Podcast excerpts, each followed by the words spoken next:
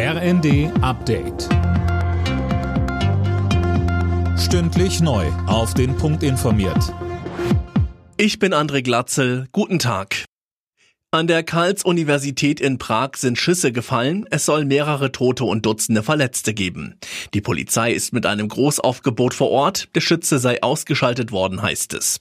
Zu den Hintergründen ist bislang nichts bekannt. Sturmtief Soltan fegt heute über Deutschland hinweg. Der deutsche Wetterdienst hat eine Unwetterwarnung herausgegeben. Vor allem im Norden und Nordwesten kann es ungemütlich werden. Dort droht eine Sturmflut. Michael Knobelsdorf vom DWD sagte uns zur Situation an den Küsten. Insbesondere am Abend wird das Hochwasser so bei zwei Meter höher liegen als normalerweise und im Elbe- und Wesergebiet sogar zweieinhalb. Und das wäre dann schon fast eine schwere Sturmflut in dem Bereich.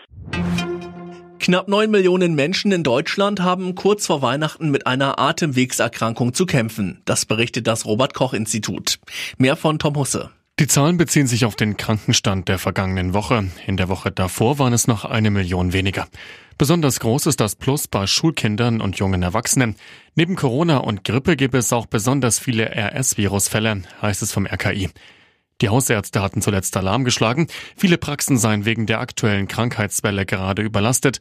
Für Januar hat Gesundheitsminister Lauterbach einen Krisengipfel angekündigt. Niederlage für UEFA und FIFA. Im europäischen Fußball könnte es bald doch noch eine Super League geben.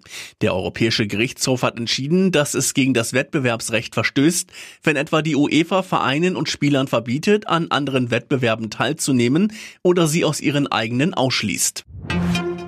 Jetzt ist es offiziell, Steffen Baumgart ist nach der Winterpause nicht mehr Trainer beim ersten FC Köln. Das hat der Verein mitgeteilt und damit auf die Talfahrt der letzten Zeit reagiert. In der Bundesliga-Tabelle steht Köln gerade auf dem vorletzten Platz. Alle Nachrichten auf rnd.de